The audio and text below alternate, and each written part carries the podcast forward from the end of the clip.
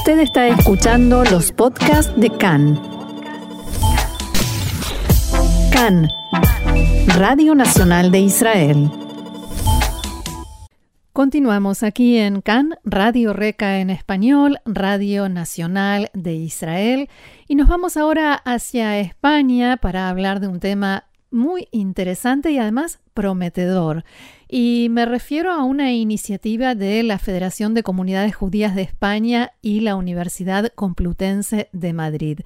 Pero para enterarnos bien, mucho mejor acerca de de qué se trata, ya estamos en comunicación con Tamar Shoali, directora del Instituto Europeo de Educación para la Cultura Democrática de la Universidad Católica de Valencia y codirectora precisamente de esta iniciativa, la cátedra Simón Weil.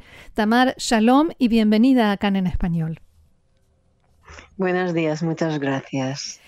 Bueno, la primera pregunta, por supuesto, es qué es, en qué consiste esta iniciativa de la cátedra, la cátedra extraordinaria Simón Weil. Pues Roxana, la cátedra Simone Weil para la prevención del racismo, antisemitismo y fomento de la interculturalidad realmente viene a dar una respuesta a una necesidad social y además eh, viene a acuñar un hito, diría yo, en el panorama académico español, que es la primera vez que se funda, se constituye una cátedra con estas características para la prevención del antisemitismo en España. Obviamente, eh, teniendo en cuenta el recorrido de España y la relevancia de la comunidad judía en España en el pasado, eso es un hecho eh, muy eh, llamativo, teniendo en cuenta la transformación, digamos, que está pasando España desde un inicio con una relación no tan cordial con el pueblo judío que empieza con una expulsión, pero acaba con un reconocimiento y una integración plena de la comunidad judía en la sociedad española. Por lo tanto, la iniciativa viene a ofrecer un espacio de diálogo, investigación y formación de profesorado fundamentalmente para abordar este espacio de desconocimiento, de ignorancia en cuanto al pueblo judío y por supuesto que promover todas acciones que conllevan a inclusión, a diálogo interreligioso, a diálogo intercultural y a la formación del profesorado español en estos ámbitos. O sea, es educar a los educadores para que puedan transmitir estos contenidos, si, si entendí bien. Sí, una de las prioridades de la cátedra es efectivamente la formación de profesorado, la formación de los formadores, pero hemos de acordarnos también que todo eso lo hacemos desde un planteamiento eh, que es académico, o sea, la investigación es una de las herramientas para nosotros más potente, el estudio comparado, la identificación de estrategias, todo esto para revertirlo luego en acciones concretas que van a transformar en lo que puede ser curso de formación, tanto en contexto formal como no formal, pero no solamente dirigido a educadores, sino también a lo que llamamos policy makers, ¿no? los actores decisorios. En buena parte nos vemos en una situación donde hay una necesidad de, em, yo diría, ofrecer, propiciar conocimientos y buenas prácticas a los políticos para que puedan puedan tomar las decisiones adecuadas. Y ahí es donde nos queríamos eh, aportar. ¿Qué datos de la realidad, qué hechos, eh, qué circunstancias llevaron a que la Federación de Comunidades Judías de España y la Universidad Complutense de Madrid llegaran a la conclusión de que esta cátedra es necesaria, como usted lo ha mencionado? Es una pregunta muy importante y muy buena, Roxana, y te lo agradezco. Mira, en primer lugar, eh, si nosotros miramos la tendencia en general dentro del contexto de la Unión Europea, hay dos planteamientos, dos apuestas muy fuertes eh, que se está consolidando en la Unión Europea dentro de la agenda educativa de la Unión Europea, toda la lucha en contra del racismo, de la discriminación, cualquier manifestación de rechazo hacia la autoridad, ¿no? Por un lado, ese fenómeno lamentablemente y además en el contexto de, COVID eh, está cogiendo fuerza, eh, todas las teorías de conspiración, el chivo expiatorio, están floreciendo de nuevo fenómenos que pensábamos que ya los teníamos mitigados. Y por otra parte, la propia Comisión Europea, desde hace dos años que ha consolidado una línea de trabajo bajo la, digamos, el lema o la, la agenda de la prevención del antisemitismo y el fomento de la vida judía. Por lo tanto, España, eh, como miembro de la Unión Europea, sigue las prioridades y a la vez también en el ámbito académico, nosotros cada vez nos vemos más en la necesidad de dar respuesta al fenómeno de la diversidad cultural en las aulas. También la Universidad Complutense como tal consideraba esta iniciativa de mayor importancia, dado que permite a la universidad tener un diálogo directo con la sociedad civil. Nosotros queremos romper, eh, bueno, es un poco cliché, ¿no? El lugar común, pero es cierto que muchas veces hablamos de la universidad y hablamos de la Torre de Marfil. Pues en nuestro caso la idea es romper esta Torre de Marfil, abrir puertas y canales para un diálogo y para incidir directamente en la sociedad. Y por lo tanto, una de las metas de la cátedra es precisamente a todos los actores, incluyendo los actores de la sociedad civil y aquellos que aportan desde la educación no formal y desde cualquier tipo de abogacía y reivindicación de la lucha en contra del racismo eh, y antisemitismo para que puedan tener espacio y lugar en nuestra cátedra. El hecho de que a la cátedra se le haya elegido como nombre la figura de Simone Weil, sin duda es un mensaje ¿Qué lugar ocupará el aprendizaje, el estudio del holocausto en, esta, en este proyecto, en esta iniciativa? Efectivamente, la figura de Simone Weil es una figura emblemática y para nosotros tiene un significado muy especial. No solo que Simone Weil misma es superviviente del Holocausto, del Auschwitz-Birkenau, pero Simone Weil es una de es la primera presidenta electa del Parlamento Europeo en el año 1979. Es la primera vez que la Unión Europea como tal, como institución supranacional, celebra sus elecciones y Simone Weil, que es de origen judío como lo sabemos, y una gran aférrima eh, defensora de los derechos humanos, está elegida de primer eh, de, presidenta. Eh, la lucha en contra del antisemitismo y la enseñanza de la Shoah he de destacar que no son los mismos, pero evidentemente hay una relación directa.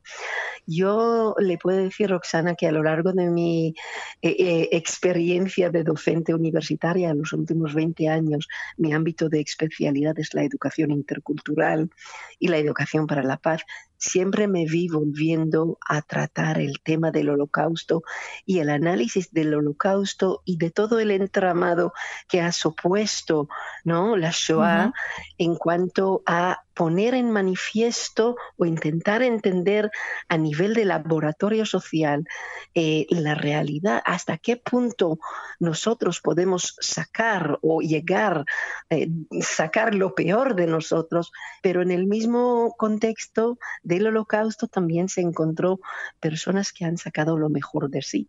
Si hablamos de los justos entre las naciones, ¿no? Hasidei Umotolan. En el mismo contexto nos vimos dos pautas de comportamiento de personas como Eichmann, que decía, yo solo he hecho lo que tenía que hacer, o otras personas que se indignan frente a la injusticia y que toman iniciativas que suponen incluso poner en peligro su vida, efectivamente. Por lo tanto, la enseñanza de la Shoah es muy importante, no solamente en términos y en contexto de memoria, sino desde el planteamiento de analizar y consolidar y comprometer con los valores democráticos. De ahí que la figura de Simone Weil es la que para nosotros representa esta triangulación. Eh, a lo largo de su carrera académica, profesional, le ha tocado enfrentar situaciones en las que eh, la ignorancia sobre el tema de la Shoah o el antisemitismo como ideología se plantean en el ámbito universitario? Em, honestamente, desde el contexto académico de compañeros, muchas veces yo, yo no diría que me encontré, encontraba con expresiones de antisemitismo, pero sí cierta ignorancia que conlleva comentarios que son, mm. parecen inofensivos, pero que parten de un profundo desconocimiento. Sí, en el contexto de la enseñanza y la docencia, por ejemplo, le puedo contar una anécdota en cuanto a yo formo futuro los educadores, máster de secundaria y especialmente la rama de historia y geografía. Sabemos que la enseñanza de la historia es una herramienta muy potente, ¿verdad? Eh, yo sí que me encontré explicando, por ejemplo, la enseñanza de la Shoah, que hoy en día forma parte de los diferentes enfoques educativos que trabajan a favor de la inclusión, la tolerancia, la interculturalidad. Eh, comentarios tales como eh, no entiendo cómo se habla de la Shoah sin hablar del conflicto palestino-israelí cuando ustedes, los israelíes, eh, masacran a los palestinos. Pues eh, mira, en este sentido, la única respuesta, y de ahí que sí que tengo la convicción que vamos bien encaminados, es el conocimiento. En este caso, nosotros hemos hecho un debate, hemos traído expertos en derecho internacional, aunque la, la formación era de profesorado, pero hemos explicado el conflicto en todas sus dimensiones para que luego el propio alumno o alumnos reconocieran que no tiene nada que ver. Pero sí que es verdad que en España todavía hay más que antisemitismo explícito, hay bastante expresiones latentes y hay muchísimo desconocimiento, muchísimo ignorancia en cuanto al, en cuanto al mundo judío y desde luego en cuanto al holocausto también. Eh, ¿Cuánto más difícil se hace esta, esta misión de transmitir este tipo de contenidos, hablar de interculturalidad, de, por ejemplo, de memoria democrática, de tolerancia, en tiempos de mm, redes sociales, donde aflora, como usted decía en otro contexto hace algunos minutos, lo peor de algunas personas y el, el odio y las expresiones más extremistas tienen campo libre? Pues eh, la cuestión es, yo no diría que es, el reto es, es mayor, sino que es diferente. Creo que el problema de la visibilidad y el hecho que hoy cualquiera, con cualquier opinión, se puede manifestar, manifestarse ¿no? en las redes sociales, nos plantea otro enfoque. Nosotros, desde luego, todo el tratamiento y el abordaje de la cuestión de la interculturalidad y en este sentido el fomento de los valores democráticos, la enseñanza de la Shoah, que son herramientas, eh, hoy en día eh, requieren tener una contextualización. O sea, eh, las personas, yo en el fondo creo que todos buscamos hacer el bien, pero también es verdad que hacer el bien tiene que tener un sentido para las personas. Nosotros hoy en día, hablando solamente del tema de la Shoah, por ejemplo, en el contexto español, donde no hay una memoria activa porque no ha habido aparentemente una vinculación directa, puede caer en el vacío. Nosotros lo que hemos de hacer es aterrizar y contextualizar mm. y entender que el, la Shoah o el fenómeno del antisemitismo en este caso, o cualquier rechazo hacia la autoridad del racismo, la xenofobia, el antigitanismo nutre de una serie de elementos y que el hecho que el, antisemitismo no solamente es un problema o una cuestión relacionada al mundo, a, la comunidad judía. Si nosotros logramos contextualizar y nosotros logramos hacer el otro realmente ver que en cualquier momento puede estar sujeto a este tipo de tratamiento, salvo que hay efectivamente una defensa de la dignidad como un valor universal y comprometido, si logramos a implicar tanto docentes como alumnos, entonces habrá un compromiso. Lo mismo hay que actuar en el contexto de las redes sociales.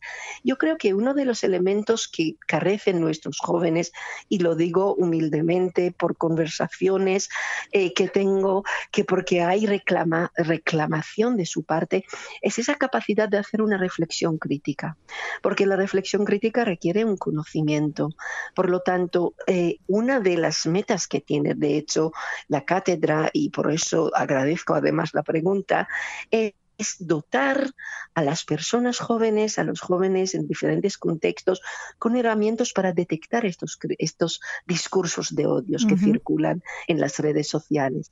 Una vez tú lo detectas, también se puede desarrollar estrategias para afrontar, lo cual el reto es mayor en el sentido que requiere un conocimiento, un manejo de un mundo, del mundo digital, pero yo diría que hoy en día tanto la academia como los que nos manejamos, digamos que nos movemos en este ámbito, es uno de nuestras zonas hábitat natural. Lo que sí hay que priorizar, hay que entender que el impacto de las redes sociales y de los medios de comunicación es mucho mayor que antes, desde luego en el contexto de COVID, donde nosotros nos encontramos aislados frente a una pantalla y la pantalla convierte a ser fuente de información. Muy bien, Tamar Shuali, codirectora de la Cátedra Simón Weil y también directora del Instituto Europeo de Educación para la Cultura Democrática de la Universidad Católica de Valencia. Les deseamos mucho éxito con esta valiosa iniciativa y muchas gracias por haber compartido todos estos conceptos con nosotros aquí en Radio Nacional de Israel. Muchísimas gracias, un placer. Toda shalom.